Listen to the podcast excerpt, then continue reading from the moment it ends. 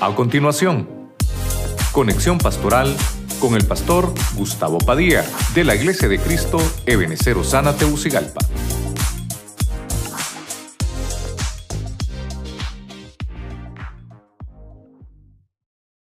Dios les bendiga, mis hermanos. Dios les bendiga a todos los que están ahí en casita, también a todos los que nos escuchan por la radio, los que nos ven por la televisión y todos los que están ahí en sus casas, en las redes sociales también. Les mandamos un abrazo y un saludo. Hoy queremos también, como siempre, en nuestro hashtag Ebenecer en casa, queremos hoy compartirles eh, una, un tema, una enseñanza ¿verdad? Así que prepare su Biblia, su corazón, su libreta y un lápiz para que podamos aprender. Quiero que vayamos al libro de Job, capítulo 11, verso 17. Vamos a leer la versión Palabra de Dios para Todos. Leemos la palabra en el nombre del Padre, del Hijo y del Espíritu Santo. Tu vida brillará más que el sol de mediodía. Tus momentos difíciles, que son oscuridad, dice esta Biblia, como luz de la mañana. Que Dios pueda bendecir su palabra. Hoy queremos tratar de desarrollar un poquito la enseñanza y quiero, quiero ver con usted el tema que lleva por nombre contestación divina. Usted me dirá, pastor, ¿por qué no le pusimos respuesta? Eso es lo que vamos a tratar de ver. Se llama contestación divina. Padre Celestial, en el nombre de Jesús te damos gracias. Pedimos que puedas bendecirnos en este día. Háblanos al corazón. Te pedimos que tomes el control de, del ambiente espiritual, de mi mente, de mi lengua, para que podamos juntos aprender tu buena y bendita palabra. Todo esto te lo pedimos, Señor, en el nombre poderoso de Jesucristo. Amén y amén. Eh, voy a tratar de eh, poner el cimiento porque lleva el nombre contestación. Usted puede buscar ahí en, casita, en su, en su diccionario, qué significa contestar, qué significa responder, ¿verdad? Entonces, contestar es dar la información. Eso es contestar, es dar la información a una persona. Se le puede dar la información de manera escrita, se le puede dar de manera oral, ¿verdad? Puede también eh, hacerse de diferentes maneras conforme a una petición que se haya hecho, entonces demanda una contestación. Pero también es realizar la acción con respuesta. Eso fue lo que me gustó mucho. La contestación es una acción en respuesta a una persona que está llamando a la puerta. Mire usted, o es una persona también cuando hace una llamada telefónica. Entonces, la otra persona que está al otro lado eh, contesta, contesta. Entonces, no es lo mismo contestar que responder. Porque responder simple y sencillamente es eh, darle la respuesta, obviamente, y se acabó. Pero la contestación va un poquito más allá porque es una interacción. La respuesta puede estar escrita, puede estar oral, puede mandar un audio, un video, y es una respuesta y no necesariamente necesita interactuar con alguien. La contestación sí. Entonces, dicho esto, quiero eh, que vayamos a la Biblia. ¿Dónde nos contesta Dios? ¿En qué circunstancias nos contesta? ¿Por qué nos contesta? ¿Y cuál es esa respuesta que viene de parte del cielo por una una llamada que hacemos nosotros. Entonces, vamos a irnos al libro de Segunda de Corintios capítulo 1, verso 3. Dice la Biblia, bendito sea Dios, Padre de nuestro Señor Jesucristo, Padre misericordioso y Dios que siempre nos da consuelo. Verso 4. Dios nos consuela en todos nuestros sufrimientos para que también nosotros podamos consolar a quienes sufren, dándoles el mismo consuelo que recibimos de Él. Entonces, en este pasaje a la iglesia de Corinto puedo ver que hay una contestación, oiga bien, a manera de respuesta. Entonces quiero que vayamos acá, como estamos en enseñanza, Estamos tratando de desarrollar un poquito esto. Entonces hay una contestación al sufrimiento. Usted que está conmigo ahí en casita, con su libreta, ¿qué es sufrimiento? Son padecimientos, ¿no? Pero ¿por qué a veces pasamos esas situaciones? ¿Por qué nosotros, si somos hijos de Dios? Porque dice la Biblia que tenemos que aprender a consolar a otros. No vamos a poder consolar a otros si nosotros mismos todavía no hemos eh, pasado por una circunstancia. Yo no le puedo dar unas palabras de ánimo a una persona si yo mismo no conozco la situación. Fíjese usted qué interesante, porque Cristo mismo vino a esta tierra y Él pasó por todos los sufrimientos que nosotros eh, también atravesamos. Y por eso dice que tenemos un Dios que se compadece. Entonces, ahora Pablo le escribe a la iglesia de Corinto y le dice, nuestro Señor Jesucristo, Padre misericordioso, que siempre nos consuela. Ahora, el Espíritu Santo, dice la Biblia, es el otro consolador, pero el primer consolador que encontramos es Cristo. Aunque el Padre también es consolador, recuerde, Padre, Hijo y Espíritu Santo, obviamente es el Dios consolador. Dios nos consuela, mire cómo dice aquí, en todos nuestros sufrimientos.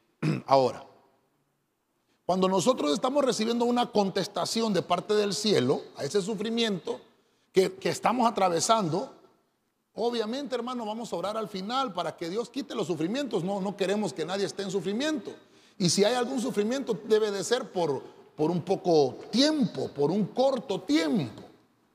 Ahora, ¿qué es lo que debemos de hacer para que, para que recibamos consolación?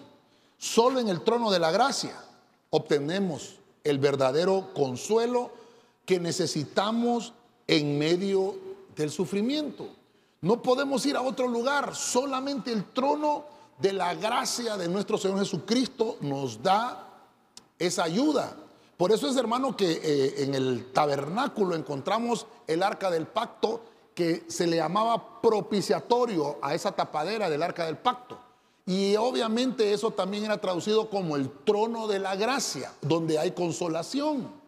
Cuando nosotros entendemos todo eso es que puedo recibir consolación en mi sufrimiento. Y una vez que yo recibo ese bálsamo personal, entonces yo puedo darle de ese mismo bálsamo que he recibido a otro que está pasando esa misma situación. El sufrimiento que atravesaste te ayuda a tener esa experiencia para ayudar a otro.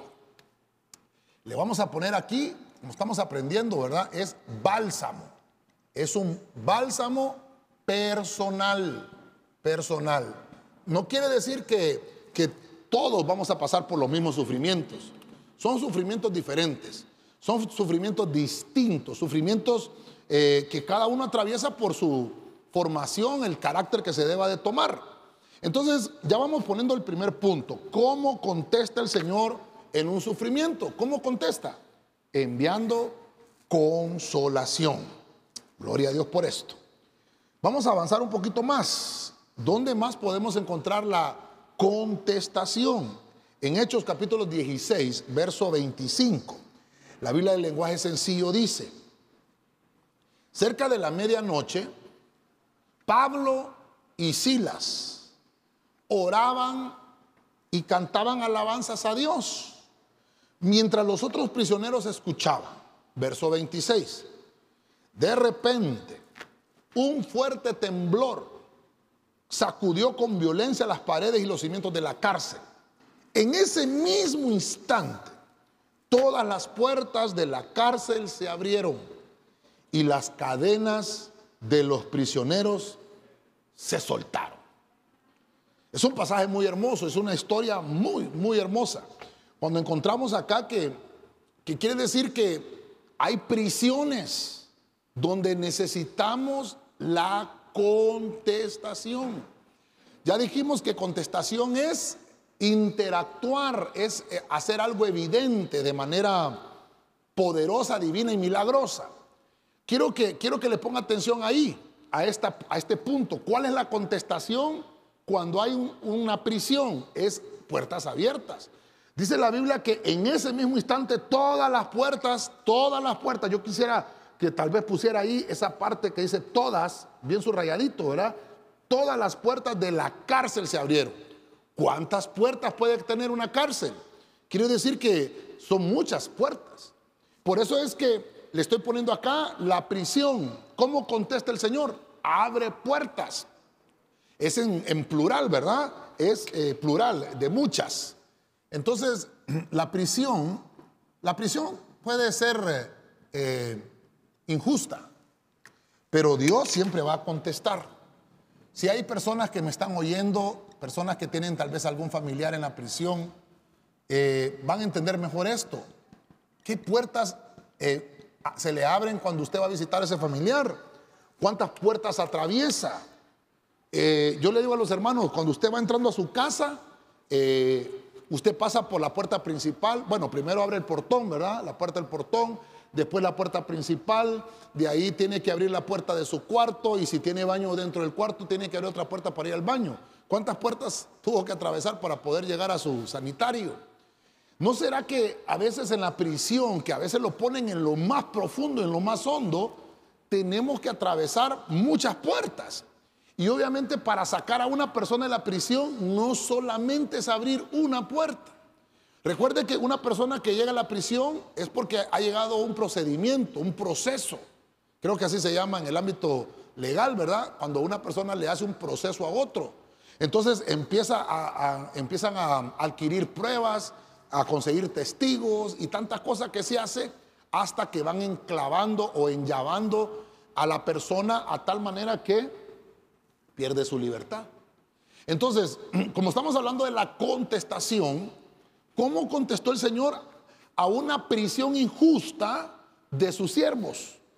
¿Cómo, ¿Cómo, contestó el Señor? Obviamente de una manera extraordinaria, milagrosa. Se abrieron las puertas de la prisión. Toda puerta, hermano, que, esté tratando de, esclavizarte y de tenerte sometido, hoy ese es el propósito de este tema que podamos entender que hay situaciones en las cuales no solamente es necesario la respuesta divina, sino la acción de parte del cielo. Cuando viene la acción de parte del cielo, yo puedo entender entonces que para nuestro Dios no existe puerta que Él no pueda abrir. Él es quien abre y Él es quien cierra a nuestro favor.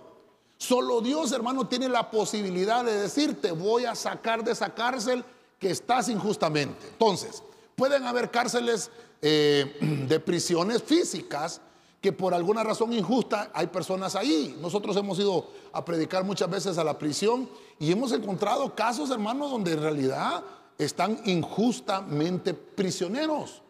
Esa es, una situación y vamos a orar para que Dios eh, abra eh, el entendimiento de las personas, de los abogados y esa persona quede en libertad. Pero también hay prisiones espirituales. Por ejemplo, cuando hay rencores, odios entre hermanos en la iglesia. Esas personas están prisioneras espiritualmente hablando. Una persona que empieza a difamar a otra, ella misma se está encerrando en una prisión llamada murmuración. Es que hermano, terrible, tendremos que desarrollar solo un tema de las prisiones. Lo que necesitamos entonces es puertas abiertas. ¿Cuál es la contestación del cielo? Que de una manera extraordinaria Dios se manifieste abriendo esas puertas. No hay puerta que, que el Señor no pueda abrir, hermano. Cuando Pablo y Silas están en esta situación, dice que en ese mismo instante se abrieron las puertas. Cuando ellos estaban, hermano, ahí prisioneros, fíjese usted la, la actitud de los que estaban en la cárcel. Usted pudiera estar orando en una cárcel, pudiera estar cantando al Señor alabanzas, ¿Qué pudiéramos estar haciendo? Quejándonos, quejándonos, llorando. Mire que estos no estaban ni quejándose ni llorando, ni mucho menos lamentándose, ni renunciando a su fe, sino que ellos estaban orando y cantaban alabanzas al Señor. Entonces, aquí la contestación de Dios es la, es la manifestación espiritual. Vamos a verlo acá. Tal vez me consiga un poquito de agua a los hermanos ahí. Es una manifestación celestial, o la vamos a poner espiritual, Es una manifestación espiritual. Dice que los cimientos de aquella cárcel empezaron a temblar. Dice que empezaron, mire qué terrible, de repente hubo temblor, ah, hubo una manifestación, hubo un temblor, se sacudieron con violencia las paredes y se sacudieron eh, con violencia los cimientos de aquella prisión. Mire, estoy tratando de, de explicarle un poquito cómo contesta Dios. Ya vimos el sufrimiento, cómo contesta Dios con consuelo ya vimos en las prisiones cómo contesta Dios. Las puertas se te van a abrir cuando te han encerrado de una manera injusta. Mire qué lindo.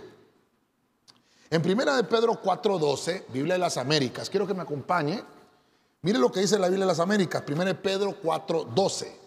Amados, no os sorprendáis del fuego de prueba que en medio de vosotros ha venido para probaros, como si alguna cosa extraña os estuviera aconteciendo. Verso 13. Antes bien, en la medida que compartís los padecimientos de Cristo, regocijaos para que también en la revelación de su gloria os regocijéis con gran alegría. Esta versión de las Américas dice con gran alegría. Entonces, ahora encontramos que hay una contestación. Y es interesante entender esto. Hay gente que pasa por este tipo de, sufrimiento. A este sufrimiento le vamos a llamar fuego. En el sufrimiento la contestación ya vimos que es el, bálsamo de la consolación. Pero ¿qué hay de, personas que están pasando por el fuego? Y, y, usted me dirá, pastor, ¿y qué es el fuego? ¿No será el fuego de la prueba de lo que está hablando la Biblia? Recuerde que hay un pasaje también en Isaías que habla de esto, que dice que si pasamos por el fuego, la llama no va a arder en nosotros.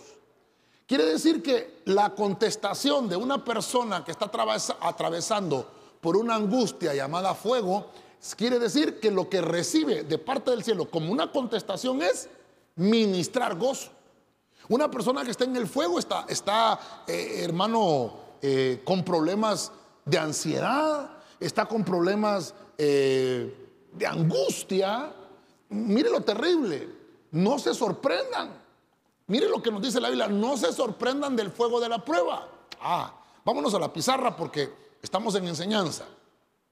Vamos a ver entonces el, tercer, la tercera contestación de, de una angustia. Entonces vamos a poner aquí el fuego. ¿Qué pasa de esas personas que están en el fuego? En el fuego de la prueba. Entonces reciben una contestación y lo que hace Dios es ministrar gozo. Quiero que me ponga atención con esto. Como estamos en la enseñanza lo estoy tratando de tomar acá. En el sufrimiento ministra bálsamo, bálsamo de consolación. En el fuego no es bálsamo lo que ocupa la persona. En el fuego de la prueba lo que se ocupa es gozo, pastor, y eso, pues mire lo que dice aquí. Dice, el fuego de la prueba que en de vosotros ha venido para probar. Entonces, esta, esta, esta respuesta que necesitamos en esta situación es de parte del cielo porque viene a probarnos. Entonces dice, en la medida que compartís los padecimientos de Cristo, como dice, regocíjense. Usted me dirá, pastor, ¿cómo puedo alegrarme? En medio de una, me están probando. Yo sé que usted también en, la escuela, en el colegio, en la universidad, cuando iba a un examen, usted no iba alegre, usted iba triste ese día. Yo no sé si alguien puede decir, pastor, yo me alegraba cuando llegaba la semana de exámenes. Le aseguro que ese día usted quería estar enfermo, hermano. Porque nadie quiere eso. Tiene, tiene, se le pone triste el alma. Mire lo que nos dice la Biblia aquí. Cuando vayan a pasar la prueba, cuando les digan vas, vas al fuego de la prueba, hermano. Dice la Biblia, regocíjate para que también en la revelación de su gloria, y vuelve a decir, mire, os regocijéis con gran alegría. Entonces quiere decir que la administración de gozo es la contestación del cielo para esa situación que estamos atravesando. tenemos promesa que aunque nos toque caminar por el fuego, la llama no arderá en nosotros. Cuando estamos hablando de esto de, que debe haber esa administración de gozo, vuelvo a repetirle, hermano, ¿quién, quién con, con su sano juicio quiere eh, atravesar un fuego que se haya levantado? Ninguno. Todos queremos, todos queremos, hermano, salir rápido de la prueba. Hablábamos un poquito de los procesos, ¿verdad? Eh, estuvimos hablando un poquito, creo que el domingo antepasado, de lo que es la escuela del desierto, donde hay situaciones, hermano, donde, donde nadie quiere atravesar, situaciones donde nadie quiere, eh, obviamente, caer, porque eh, la vida del cristiano así es. Llegan los momentos de prueba, llegan esos momentos, hermano, donde Dios dice, voy a ver de qué calibre espiritual tienes, qué calibre espiritual tienes. Entonces, llega esa administración de parte del Señor de gozo. Ahora, todo lo que está sucediendo en nuestra vida, en nuestro alrededor, puede ser sufrimiento, puede ser prisiones, puede ser el fuego de la prueba, no debe de asombrarnos. Porque Dios dijo, hermano, que vendrían, mire que Dios dijo, van a venir terremotos, Dios dijo, van a venir guerras, van a haber rumores de guerra, eso está en capítulo 24 de Mateo, se van a levantar nación contra nación, entonces, entonces, si usted y yo estamos viendo todas esas situaciones, juicios que se están levantando, castigos, obviamente nosotros que estamos en la tierra también estamos recibiendo ese tipo de padecimientos. Pero no quiere decir que es por culpa nuestra, no, es por culpa de los pecados de la humanidad. Ahora, eso es muy diferente a que yo reciba una prueba personal. Entonces, en ese momento del fuego de la prueba, yo doblo mis rodillas y le pido al cielo que me ayude. Le pido a, Cristo que venga a derramar su bálsamo. No va a venir el bálsamo, porque para la, para la, administración de, del fuego no se necesita bálsamo, se necesita gozo, se necesita el vino. Y mire qué hermoso, voy a aprovechar con esto, porque el domingo tenemos ministración de Santa Cena, el primer domingo de cada mes. Así que lo invitamos. Ese, vino, esa administración te va a ayudar a pasar el, el, perdón, el, el fuego de la prueba. Es una administración que necesitamos. Toda prueba debe de ser superada. Todas las pruebas que Dios te ponga tienen que eh, ser aprobadas. Dice la Biblia que tenemos que presentarnos como obreros aprobados. Entonces le vamos a poner aquí prueba aprobada. Cuando viene el gozo, entonces yo aprobé. Mientras no haya gozo, la prueba la vas a tener que estar pasando una y otra, una y otra vez. Mire, estoy llegando, estoy llegando al punto número tres ahorita, pero quiero solo recapitular para que estemos todos en autos de lo que estamos viendo. No es respuesta, es contestación, es algo físico, que Dios se hace presente, que el cielo, hermano, mueve cielo y tierra para que llegue la respuesta de, de tu situación. En este caso, cuando hay sufrimiento, te tiene que llegar la contestación del bálsamo del consuelo. Cuando haya una prisión que pueda ser injusta la que estés atravesando, ¿cuál, ¿cuál va a ser la contestación del cielo? Que se manifiesten apertura de puertas, tanto espirituales como físicas. Cuando haya el fuego de la prueba que venga sobre nosotros, porque es indiscutible que tenemos que atravesarlo, Dios va a contestar con gozo. Lo que te va a ministrar el Señor es gozo.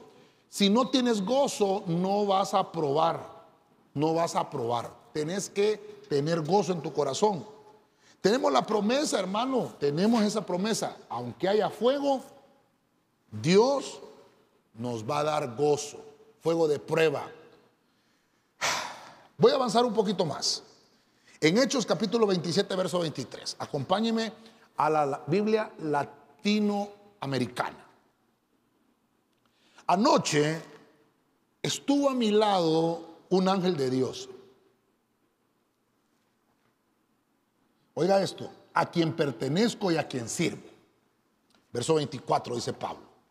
Y me dijo, Pablo, no tengas miedo comparecerás ante el César y Dios te concede la vida de todos los que navegan contigo.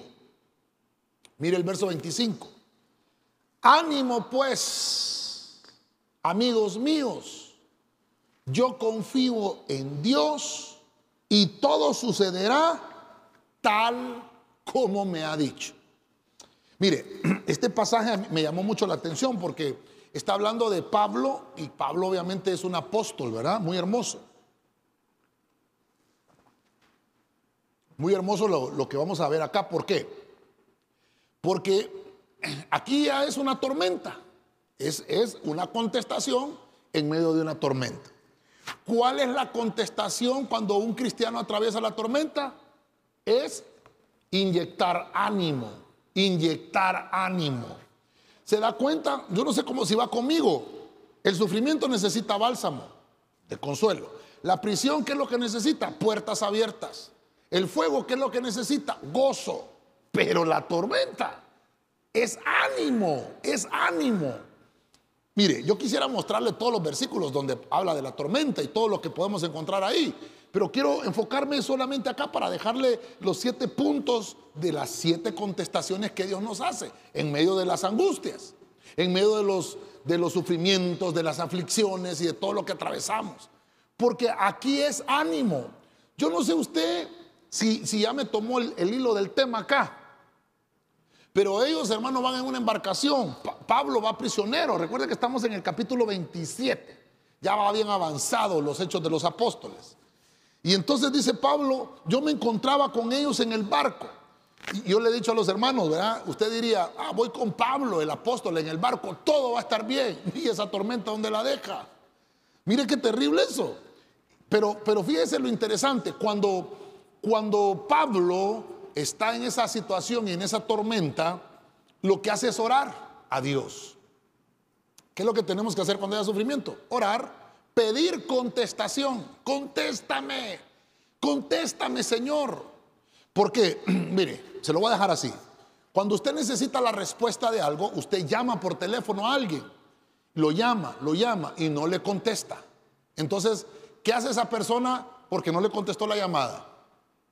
Le envía una respuesta. No sé si está conmigo. No le contestó en vivo, en vivo, no le contestó, sino que le envía una respuesta. ¿Cómo le puede enviar la respuesta? Por un texto, por un WhatsApp, un video, qué sé yo. Le, le mandó la respuesta. Pero contestar es en el momento, en el momento donde usted está en la aflicción. Por eso le puse el tema contestación divina. No, no le puse respuesta, porque respuesta es que tú estuviste llamando, estuviste llamando, estuviste llamando, incluso pudiste haber ido a la dirección donde está la persona y no estaba. Y entonces eh, eh, la persona cuando llegó vio que tú llegaste a pedir respuesta y te la mandó y te la manda por una carta, qué sé yo. Pero no vistes a la persona, eso es respuesta. Que no vistes a la persona, no estaba, entonces te envía la respuesta. Contestación va más allá, porque contestación es que en vivo. Dios te da la respuesta en vivo. No sé si ya me doy a entender. Contestación es recibir la respuesta en el mismo instante. Eso es contestación. Recibir la respuesta en el mismo instante. Si tú llamas, Él te contesta. Mire qué interesante porque no sé si ya me entendió, ¿verdad? Si yo llamo, Él me responde, amén, pero me va a dar la respuesta otro día. Pero la contestación es en el momento. Si yo llamo, me contesta en el momento. Yo, yo cuando llamo a alguien, hermano, o yo no sé usted, cuando le marca el teléfono a alguien, usted quiere que le conteste en el momento, por eso lo está llamando. Usted no lo llama para que le mande un mensajito, para que le mande una respuesta después. Usted marca porque quiere hablar personalmente con él. Eso es lo que, lo que le estoy tratando de trasladar con el tema. Obviamente, si usted no quiere la contestación en vivo, usted le manda un mensajito y la otra persona le va a mandar un mensajito. Pablo nos está enseñando que en la tormenta necesitamos contestación. Estando Pablo con, con toda la tormenta encima, dice, anoche estuvo conmigo un ángel que mandó Dios, porque Dios contestó en el momento. Entonces acá, véngase conmigo. Vamos a ver acá qué es lo que pasó en esta situación, en la tormenta. Hasta hay un coro hermoso, ¿verdad? Puedes tener paz en la tormenta. ¿Cómo vamos a tener paz en la tormenta? necesitamos una vacuna. Mire, hermano, una vacuna contra la tormenta. Esa vacuna se llama ánimo. Se llama ánimo. Usted ahí en casita, hermano, ponga ánimo. Cuando dice que Pablo entonces eh, recibió la contestación del cielo, fue en vivo, en el momento.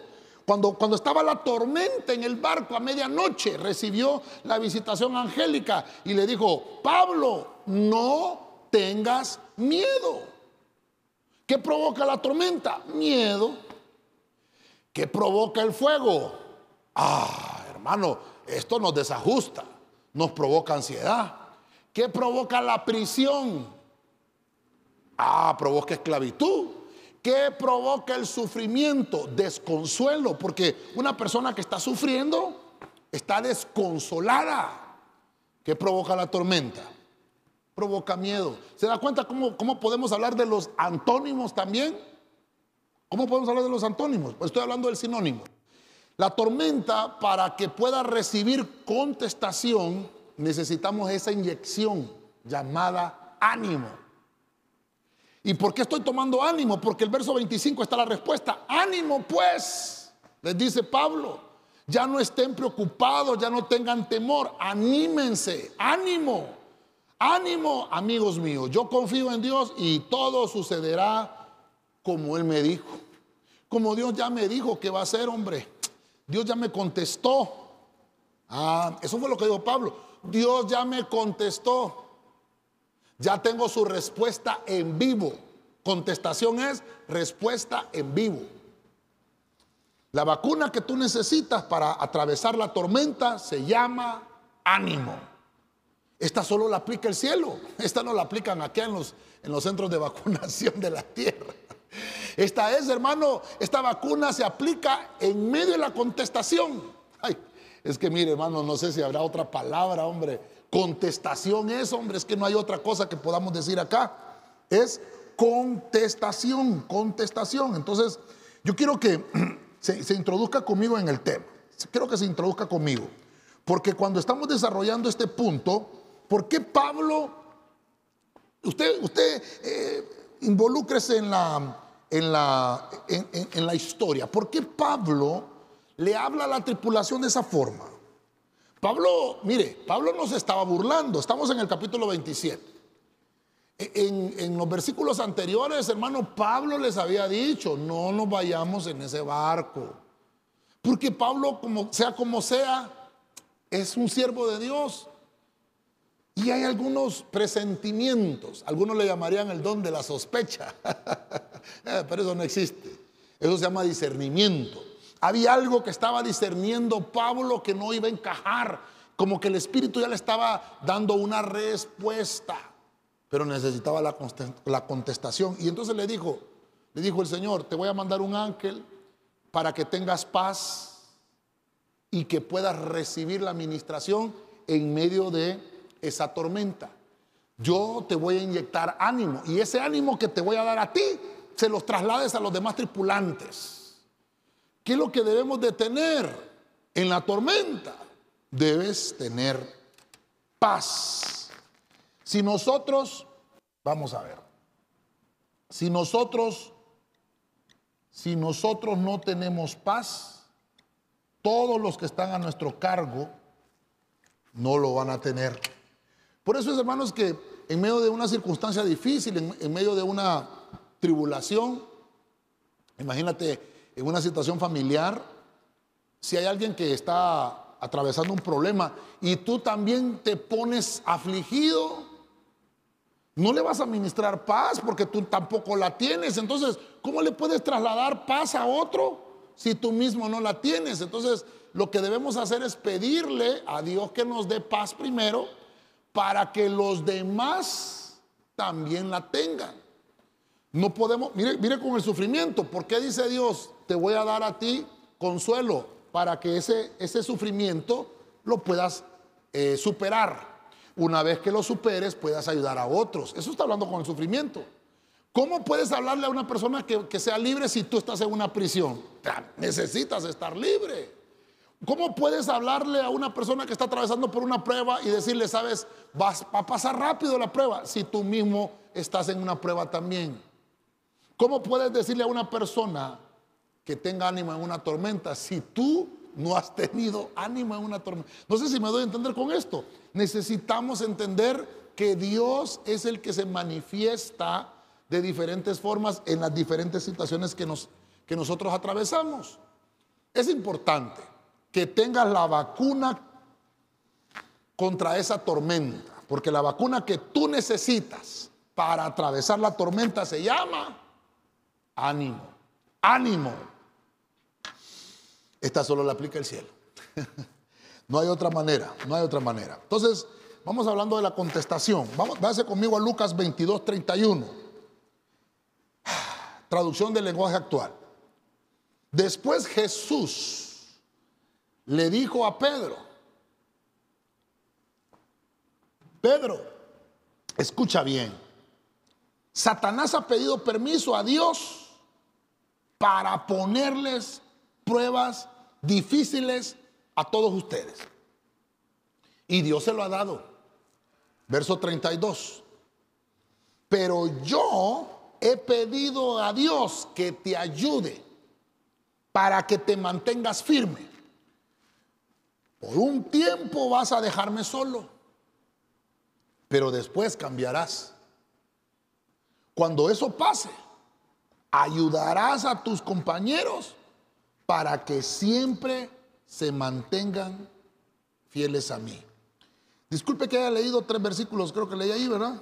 no, solo dos, 31 y 32. No, solo Lo que pasa es que es un poquito larguito. Pero ahí disculpe que lo haya leído todo así. Mire, ahora vamos a hablar de una contestación en una situación llamada zaranda.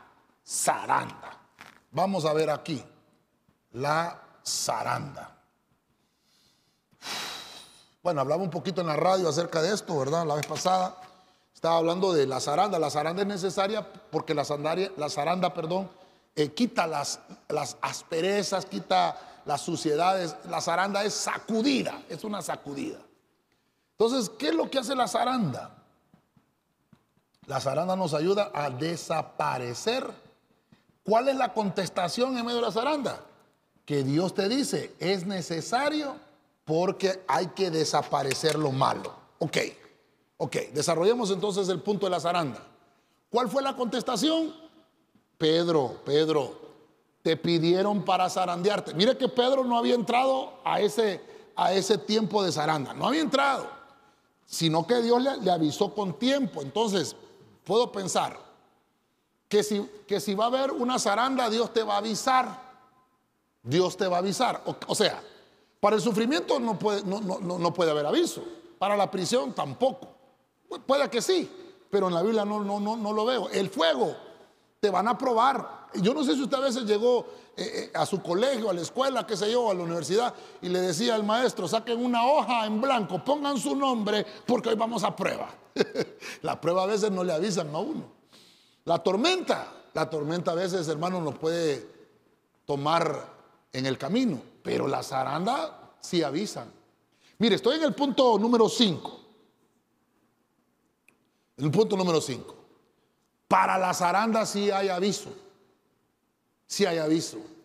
Entonces, ahí, ahí cuando, cuando recibes el aviso de parte del cielo, te dice, te dice el Señor, te voy a dar el aviso que viene una zaranda, pero te voy a dar también la contestación. Mire, yo no sé si me estoy dando a entender, hermano, pero yo estoy disfrutando el tema. Te voy a dar de un solo la contestación cuando esté pasando la zaranda. La contestación es que yo he orado por ti. Para que, es que lo malo que tienes, Pedro, tiene que, tiene que, tiene que salir de, de ti. Tiene que salir. La contestación es, va a desaparecer lo malo, necesita la zaranda. Y le dice el Señor, pero yo he orado por ti, para que tu fe no falte. Esta versión que estoy manejando le dice, dice este, le dieron permiso al diablo, mire que se lo reprenda. Le dieron permiso para zarandearte. Le está, anunciando el Señor. Pero yo he pedido a Dios que te ayude. He, pedido a Dios que no te falte la fe para que te mantengas firme. Puede ser de que, te vayas a decepcionar del Evangelio, puede ser que ya no vayas a la iglesia, pero solo va a ser por un poco de tiempo, pero después vas a cambiar. Mire cómo Dios le está profetizando. Mire qué interesante esto. Y le dice, cuando eso pase, vas a ayudar a tus compañeros. No puede ser que la zaranda tú vayas a ministrarle a otros que la zaranda es necesaria, que miren hermano, y tú no hayas sido zarandeado. Porque la zaranda la necesitamos todos, desde, que el, desde que el que está predicando, hermano, hasta el que está afuera en un parqueo. Necesitamos la zaranda. Necesitamos, hermano, que venga esa administración. ¿Sabe por qué? Porque todavía tenemos mañas. Todavía hay cosas, hermano, que están dentro de nosotros que no nos ayudan a ser buenos seres humanos, ni mucho menos buenos hijos de Dios. Tienes cosas que no le agradan al Señor. Por eso viene la zaranda, para eliminar todo lo que está malo. Para eso es. Entonces necesitamos entender que la zaranda es necesaria. Podemos estar, hermano, enamorados de Dios profundamente, pero va a llegar, va a llegar una solicitud al cielo en algún momento. Ojalá que hayas pasado por eso. Pero si no has pasado por eso, el cielo te dice, la contestación es que va a desaparecer lo malo. ¿Qué más necesitamos? Voy a, voy a tratar de, de poner lo que dice aquí. Dios le dice, mantente firme, mantente firme, que tu fe no falte, que no te vaya a fallar, que la medida de la fe te sirva para poder atravesar la situación de la zaranda. Miren, ya llevamos cinco cositas. Yo creo que me pueden ayudar con un piano los hermanos. Ya, vamos a ir aterrizando con el punto número 6. Vamos a irnos a Juan capítulo 16, verso 33. Traducción Nuevo Mundo. Oiga esto. Les he dicho estas cosas para que por medio de mí tengan paz. En el mundo están experimentando tribulación. Pero cobren ánimo. Mire cómo vuelve la palabra aquí. Yo he vencido al mundo. Pastor, es muy parecido a lo que estábamos leyendo allá, ¿verdad? Con la, con, la de la tormenta. Sí, sí. Pero a esto, a esto yo le voy, yo le voy a poner experiencia. Experiencia. Quiero que me acompañe con esto aquí. La experiencia. La experiencia puede ser agradable o la experiencia puede ser carrasposa. Pero sí te puedo decir que la experiencia hace algo que se llama formar el carácter. Eso es lo que hace la experiencia. Ahora, yo no sé cuando usted va a buscar trabajo usted busca trabajo en algún lugar, le dicen, vamos a ver su currículum. Le dicen, ¿verdad? Porque el currículum es donde usted pone todo lo que usted ha atravesado, donde estudió, donde ha trabajado, qué experiencia tiene, qué experiencia. Entonces, hay una contestación ahí, en medio de, de las circunstancias, en medio de la experiencia que estés atravesando. Porque hay gente que yo le he preguntado, ¿cómo le va? Mira, pastor, las experiencias que he tenido ¿Qué experiencias? Ah, eso ha servido para formar tu carácter. Cuando yo voy a ver eso, usted me dirá, pastor, ¿existe un versículo? Pues la versión del Nuevo Mundo dice, en el mundo están experimentando tribulación. Eso es lo que estamos ahí, tribulación. En medio de las tribulaciones, tú estás adquiriendo experiencia, adquieres experiencia. Entonces yo te puedo decir, y puedo tal vez ir redondeando un poquito lo que hemos hablado, ten paz. Así como has tenido paz en la tormenta, ten paz en medio de la dificultad. En ocasiones, en ocasiones, no siempre, pero en ocasiones se trata de formar un carácter que te haga más fuerte. ¿Cuál es la contestación divina en la experiencia? Te, te dice el Señor, cobren ánimo. Yo he vencido al mundo. Dios te está diciendo, ¿Sabes? La respuesta es, es necesario formarte. Te están trabajando. Necesitas atravesar por esa experiencia. Necesitas tenerla. Si vamos a pasar por las aguas, por los ríos, por las llamas, hermano, ya vemos que no nos va a suceder nada. Solo quiero asentar un poquito algo más en este punto. Isaías 43, 1 dice, mas ahora así dice el Señor tu creador. Oh Jacob, el que te formó, oiga eso, formación, el que te formó Israel. No temas porque yo te he redimido. Te he llamado por tu nombre. Mío eres tú. Cuando pases por las aguas, yo estaré contigo. Y si por los ríos, no te anegarán. Cuando pases por el fuego, no te quemarás, ni la llama arderá en ti. No nos debe sorprender el fuego, el fuego. No nos debe sorprender la prueba, los ríos. Porque cuando nos sucede algo malo, pensamos que hemos hecho algo incorrecto, pero, pero la experiencia, hermano, es porque tenemos que atravesarla. Es necesario, es necesario. Debemos estar seguros de que buscando a Dios con todo nuestro corazón, la respuesta llegará. Pero, pero si Dios ya, ya te dijo que va a estar contigo, estás recibiendo la contestación en tiempo real, en el momento preciso. Dios, hermano, es el que te está trabajando, es el que te está dando forma. Él está formando tu carácter, porque Dios quiere que seas un cristiano de bien, una persona de bien. Incluso, hermano, el enemigo puede levantarse en contra nuestra. Dios puede utilizar incluso personas para que amolden tu manera de vivir, para que sea amoldada tu vida, para que tú seas más dócil, para que puedas sobrellevar la tentación y así puedas lograr el propósito de Dios en medio de tu vida. Entonces Dios quiere amoldarnos. Dios quiere formarte. Dios quiere hacerte un hombre nuevo. Entonces la experiencia amolda. Te voy a poner aquí amoldar tu vida. Hay cosas que nosotros no les, no les tenemos valor. Amoldar es que yo le doy valor a lo que en realidad tengo que ponerle valor. Porque hay cosas, hermano, que yo valoro, que en realidad para el cielo no tienen ningún valor. Pero yo les he puesto valor. Mis deseos, mis pasiones. Y el cielo dice, tienes que abandonar esas cosas. Quiero finalizar con Hechos capítulo 14, verso 22. Váyase conmigo acá en la versión Huneman. Dice la Biblia, confirmando las almas de los discípulos, exhortando a permanecer en la fe y que por muchas tribulaciones debemos entrar en el reino de Dios. Versículo 23. Y habiéndoles y habiéndoles por iglesias elegido ancianos, orando con ayunos, encomerán, perdón, encomendáronlas al Señor. Mira esta versión antigua, ¿verdad? Esa palabra, encomendáronlas al Señor en quien habían creído.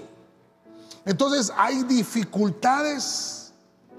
Hermano, no es fácil. Yo por eso a esta, a esta, contestación es en medio de la dificultad, en medio del sufrimiento, en medio de la prisión, en medio del fuego, en medio de la tormenta, en medio de la zaranda, en medio de la experiencia, en medio de la dificultad. Aquí podemos poner también tribulación, como usted quiera ponerle. En medio de la dificultad hay versiones que así dicen dificultad. ¿Qué es dificultad? Es algo difícil, pues. Es algo que no es fácil. La tribulación es algo que no es fácil. Pero la contestación acá es que Dios te dice que debes de perseverar. Perseverar. No en tus pensamientos ni en tus creencias, sino en la fe en Cristo Jesús. Todas las tribulaciones que debemos atravesar es con el propósito de entrar en el reino. Dios te dice, es necesario. Mire con qué estoy cerrando, con, qué estoy cerrando. dice la Biblia que esto sirve para confirmar almas. Eso es lo que empieza diciendo ahí, confirmando las almas. Entonces vamos a poner aquí, confirmar, confirmar almas. Hermano, lo que va a dar cuenta de lo que hicimos durante estuvimos en el cuerpo va a ser nuestra alma. Y las tribulaciones, las angustias y todo lo que atravesamos es para confirmar. Yo le he hablado mucho de esto. No solamente es tener el llamado, sino es que ese llamado sea confirmado. Pero también debe ser ratificado. Y no me canso de decir eso. Porque debe de ser ratificado. Los tiempos son difíciles. Hay dificultades. Pero debemos entender que llegar al final del camino, al llegar al final del camino, vamos a tener nuestra recompensa. Amén y amén. Voy a hacer las conclusiones, hermano, que siempre usted me conoce, que hacemos siempre. Hemos hablado un poquito acerca de la contestación divina. Alguien, alguien podrá decir, ¿por qué no le puso respuesta? Porque respuesta es algo eh, que se manda en diferido, pero la contestación es algo que se hace en el momento, en vivo, en directo. Contestación es en vivo, en directo. La contestación obviamente es una respuesta en tiempo real. Cuando leemos la Biblia encontramos que Job, mire lo que dice Job, tu vida brillará más que el sol. Esa es una contestación. Tu vida va a resplandecer. Tus momentos difíciles, tus momentos oscuros, como la luz de la mañana las tribulaciones y todo lo que vayas a atravesar, aflicciones, es, es algo que tal vez sean necesarios por alguna razón divina, cosas que tal vez nosotros no entendamos. Entonces empecé a buscar cuáles fueron esas contestaciones que buscaron. Una es en el sufrimiento. En el sufrimiento, la contestación de Dios es que te envía el bálsamo del consuelo, para que tú siendo consolado puedas ayudar a otros. Pero esa, esa contestación es personal, es personal, para que tú ayudes a otro. Luego vimos la prisión. Aquellos que están en la prisión demandan una contestación. ¿Por qué? ¿Por qué estoy aquí? Si soy, es injustamente lo que están haciendo conmigo, si yo soy inocente. ¿No será que es un proceso que Dios dice necesario que lo atravieses? porque quiero demostrarte la manifestación de mi poder allí en la cárcel. O porque tal vez hay otra persona en la cárcel que necesita oír de Dios y tú tienes esa palabra, pero no hay nadie que quiera llegar ahí. Entonces, injustamente puede, puede pasar por permisión divina. Dios lo que dice y la contestación que Dios envía es, voy a abrir todas las puertas. El único que abre todas las puertas es Dios y el único que las puede cerrar es Dios. No hay puerta que Dios no pueda abrir. Todas las puertas Dios las puede abrir. Al final vamos a orar para que Dios abra la puerta que tú necesitas que se abra. Número tres, en el fuego, en el fuego de la prueba necesitamos una contestación. Necesitamos el gozo. Mire que ahí no se necesita bálsamo ni, ni se necesitan puertas abiertas, se necesita gozo. Y una vez que haya pasado por el fuego de la prueba, obviamente vas a estar aprobado, aprobado. Es necesaria la prueba para saber el calibre espiritual del cual estás hecho. Número cuatro, la tormenta. En medio de la tormenta, hermano, dice la Biblia que hay un ingrediente que necesitamos y es el ánimo. Es una inyección, es una vacuna. Necesitamos tener el ánimo, hermano, eh, en nuestras vidas. Y una vez que nosotros obtengamos todo lo que eh, emana del cielo para darnos ánimo, nosotros vamos también a poder ayudar a otros. Debes de tener paz en medio de la tormenta. Número 5, vemos hermano la zaranda. La zaranda eh, es necesario porque es una sacudida que el Señor hace a nuestras vidas para poder hacer desaparecer lo malo. Dice Dios, debes de mantenerte firme. El Señor le dice a Pedro, yo he orado por ti para que tu fe no te falte, para que tu fe no falle. Tiene que desaparecer lo malo. Por alguna razón estás siendo zarandeado. Solamente órale al Señor que te dé la contestación en el momento real o en el tiempo real. Número seis, vimos la experiencia. Hay muchas experiencias que atravesamos en el mundo desde que nacemos y estamos creciendo todavía, estamos atravesando experiencias. Todos los años son experiencias nuevas, todos los meses, todos los días son cosas nuevas. Esa experiencia hace que se nos forme el carácter. Eso es lo que pasa. Se nos amolda la vida. Es cuando empieza a tomar sentido eh, las cosas que nosotros estamos atravesando. La experiencia es necesaria, dice el Señor, porque Dios nos forma allí el carácter. Número siete, y con eso finalizamos. Hay algo más que se llama dificultad. Es necesario que por muchas dificultades, por muchas tribulaciones, entren en el reino de Dios. Pero dice la Biblia que debemos de perseverar en la fe, de mantenernos firmes, de no hacernos a ningún lado, porque dice Dios que lo que está haciendo es confirmando las almas. Llegaron los discípulos para confirmar las almas y dice que les dijeron eso. Es necesario que por muchas tribulaciones entren al reino de los cielos. Hablé un poquito entonces de lo que es la contestación divina. Amén.